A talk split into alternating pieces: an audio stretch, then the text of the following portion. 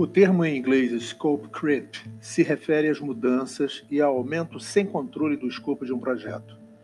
Em projetos tradicionais, seguindo as melhores práticas do guia PMBOK, o projeto deve trabalhar com o processo de controle integrado de mudanças para lidar com as mudanças.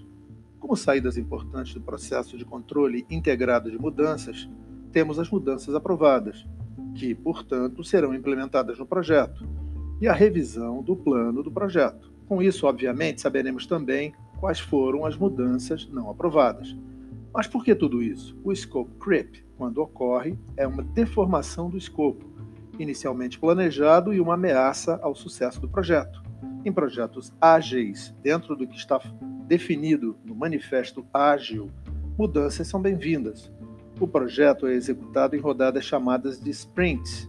Entretanto, se surge uma solicitação de mudança do escopo, devemos simplesmente aceitar ou, dependendo, por exemplo, do tamanho e das características dessa mudança, precisamos fazer uma análise primeiro. Devemos nos preocupar se isso poderá levar a uma deformação do sprint planejado, algo que pode ser chamado de sprint creep? Esse artigo discute exatamente essa questão.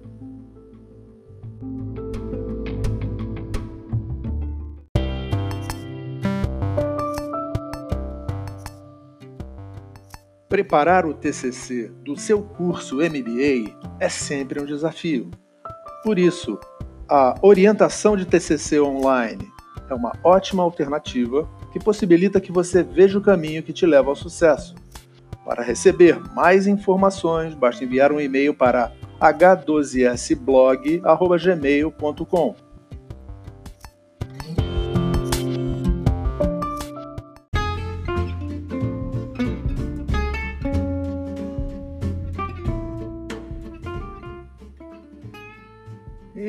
olá, bem-vindos! Eu sou o professor Haroldo Simões, do blog H12S Serviços Educacionais. Nesse podcast, o tema é o artigo Vamos Falar do Sprint Creep. Justiça seja feita, esse termo Sprint Creep apareceu no artigo de Bart Gerhard, de setembro de 2020, chamado What About Sprint Creep? que traduzindo seria E quanto ao Sprint Creep? Publicado no website projectmanagement.com. Link para acessar esse artigo está no blog e vocês podem ver. Lembrando que esse website é dedicado ao gerenciamento de projetos e para acessar os conteúdos completos dos materiais ali publicados, é necessário se registrar e fazer o login. Para os seguidores do blog, eu posso enviar um PDF desse artigo, bastando apenas o envio de um e-mail para o endereço h12sblog.gmail.com. O texto fará referências aos papéis, artefatos e cerimônias encontradas no método Scrum de gerenciamento ágil de projetos. Para os iniciantes, vou descrever esses papéis, artefatos e cerimônias de forma geral e resumida aqui, em seguida. No final desse texto, você poderá encontrar sugestões de links com mais detalhes e informações adicionais sobre o método Scrum. No Scrum são estabelecidos os sprints, um sprint é um ciclo ou período de tempo, também chamado de time box, em que um conjunto de atividades deve ser executada. O sprint é a engrenagem principal do mecanismo que movimenta o Scrum. Em linhas gerais, se eu tenho um produto para ser desenvolvido, eu não faço esse desenvolvimento todo de uma vez. Eu divido o produto em partes e executo essas partes em ciclos ou sprints. Tipicamente, um sprint tem duração de uma a quatro semanas. O Product Backlog é a lista de requisitos e funcionalidades desejadas para desenvolvimento de um produto, que podemos considerar como inteiro e completo. Quando eu divido o produto em partes, eu também divido o Product Backlog em partes. Cada uma dessas partes é registrada em um Sprint Backlog. O Sprint Backlog é, portanto, uma lista de itens selecionados dentro do Product Backlog, formando uma parte do produto, que a equipe planeja concluir dentro do time box de um sprint. Então, Ainda em linhas gerais, tudo se passa como se o projeto iniciasse e fosse avançando com a equipe executando diferentes partes do produto dentro dos sprints. A equipe executa um certo número de sprints até que o produto completo seja concluído. O Scrum, ou Scrum, né? Scrum é português, mas o Scrum ou Scrum considera três papéis fundamentais: o Product Owner, o Scrum, Scrum Master e a equipe do projeto. O Product Owner, o dono do projeto, oh, perdão, o Product Owner é o dono do produto, é o responsável por gerenciar o Product Backlog, com função de priorizar as entregas. Por sua vez, o Scrum Master é o responsável por garantir que todos trabalhem e sigam as regras do processo, participem das suas cerimônias e usem corretamente os seus artefatos. E, finalmente, a equipe é responsável pelo desenvolvimento e entrega do produto. São artefatos obrigatórios do Scrum, o Sprint Backlog e o Product Backlog. São cerimônias do Scrum, a Sprint Planning, é uma reunião de planejamento do sprint. As Daily Meetings são reuniões diárias de acompanhamento do trabalho que está sendo executado no sprint. A Sprint Review, que é uma revisão sobre o que foi feito durante o sprint e a Sprint Retrospective, que é uma retrospectiva do sprint sobre como trabalhamos e o que pode ser melhorado. Por enquanto é isso então.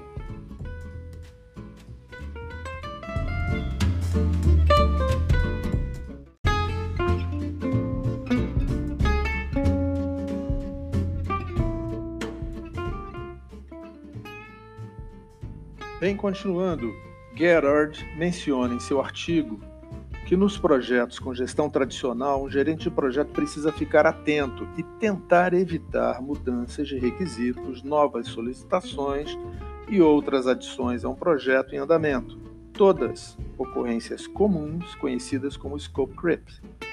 Na verdade, o scope creep é frequentemente considerado um grande risco para um projeto e aparece em relatórios amplamente divulgados como uma das razões pelas quais os projetos não têm sucesso. Se um gerente de projeto não for cauteloso, os requisitos podem, ser, podem se multiplicar, causando atrasos nas entregas, atraso no cronograma, estouro do orçamento ou até o cancelamento do projeto. Sim, o scope creep é um problema para os projetos tradicionais, com planos estabelecidos no início e orçamentos e recursos fixos. No entanto, de acordo com Gerard, isso não deve ser um problema para os projetos que operam com os princípios ágeis. Ainda segundo o autor, em círculos ágeis, o scope creep é às vezes chamado de sprint creep, com novas tarefas sendo inseridas em um sprint já planejado ou com tarefas existentes recebendo requisitos expandidos. Nos projetos tradicionais, os líderes são geralmente resistentes a esses tipos de mudanças eles trabalham com um processo de controle integrado de mudanças que, que estabelece que devemos fazer uma revisão, ou melhor, uma análise dos impactos da mudança nos custos, no cronograma, na qualidade, no que deverá ser replanejado e assim por diante. Essa análise, portanto, é necessária para que se conheça os impactos gerados pela mudança. Será necessário saber se a mudança solicitada vale a pena e se, me, se a mesma traz benefícios para o projeto. O resultado dessa análise nos leva a conhecer as mudanças aprovadas e, consequentemente, resulta em uma atualização do plano de gerenciamento do projeto. Gerard afirma que, embora essa abordagem às vezes seja necessária em um projeto não ágil, ela é inadequada para uma equipe que trabalha de maneira ágil. Em vez de resistir à mudança, uma equipe ágil a acolhe e descobre como se adaptar a ela. É nesse ponto do seu texto que o autor apresenta como pensa que um gerente deve tratar as solicitações em um projeto ágil. Então vejamos, abre aspas. No ágil, não deve haver algo como sprint creep, apenas novo trabalho, o que significa trabalho que ainda não foi concluído. Isso é igualmente verdadeiro se for uma nova história de usuário, um novo requisito funcional ou não funcional, ou mesmo uma nova ideia que não surgiu da última vez que o backlog foi preparado ou o sprint planejado. Uma equipe ágil está sempre dando boas-vindas a novos trabalhos em seu backlog ou considerando novas ideias para inclusão em um lançamento. Isso não significa que a equipe deva aceitar toda e qualquer sugestão ou interrupção, ou simplesmente adicionar um novo trabalho sem a análise, no entanto. Fecha aspas.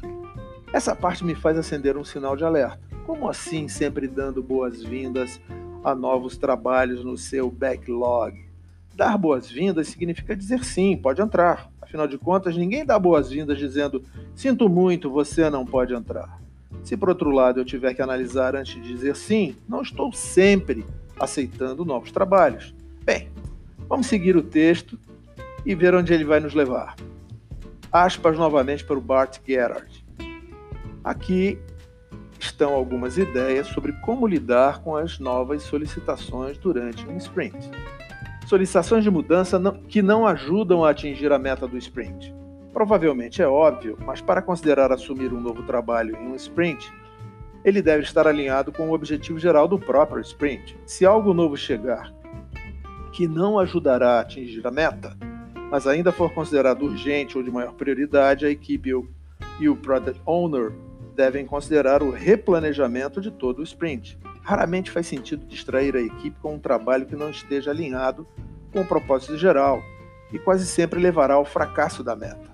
Certamente, pode haver exceções, como uma solicitação muito pequena ou talvez uma solicitação de operações ou segurança da informação que possa ser tratada, mas novas tarefas relacionadas a histórias de usuário devem aguardar um sprint futuro. Me parece que esse ponto foi tratado com muita clareza e eu concordo plenamente com essa abordagem. Continuando, aspas para o Bart Gerard. Solicitações que estão alinhadas com a meta. Se a solicitação ajudar a atingir o objetivo geral, o Product Owner e a equipe devem discutir o valor relativo ao novo item. Se o valor for realmente maior do que o que a equipe está trabalhando atualmente, então a equipe deve pelo menos estar aberta à ideia de enfrentá-lo. Lembrando aqui que, dependendo de cada caso, a nova tarefa poderá ser simplesmente inserida junto com as que já estavam sendo executadas, ou uma ou mais tarefas que estavam em execução poderão ser removida, removidas para dar espaço a essa nova tarefa. De qualquer modo, o planejamento do sprint deverá ser refeito e isso implica em interromper o trabalho que vinha sendo feito para redefinir o que será executado durante o sprint. Continuando aspas por Bart Gerard.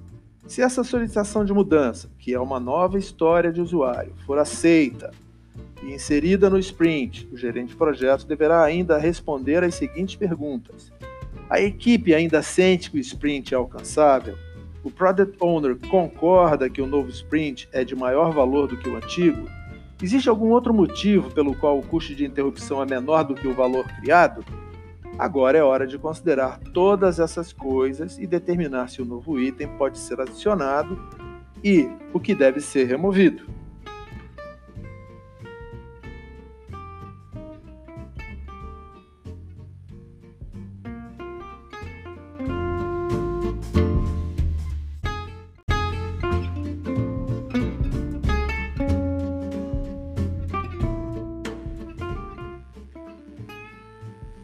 Gerard, nesse ponto do texto, discute a urgência da mudança. Continuando, então. Mesmo que a nova história seja considerada de alta prioridade e de alto valor, ainda existe o custo de interromper um sprint em execução para adicionar essa nova história, com a discussão na equipe para determinar opções e escolher um novo caminho. Além de falar sobre a prioridade e o valor da solicitação de mudança, a equipe e o Product Owner também devem falar sobre sua urgência se a nova história for inserida no próximo sprint e os clientes a usarão imediatamente, existe uma razão pela qual a história precisa ser acelerada? Qual será o impacto negativo para o produto ou para o cliente se a história esperar até o próximo sprint?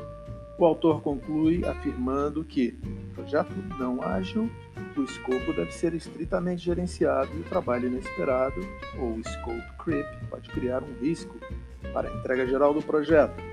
Em um projeto de execução ágil, o oposto é verdadeiro.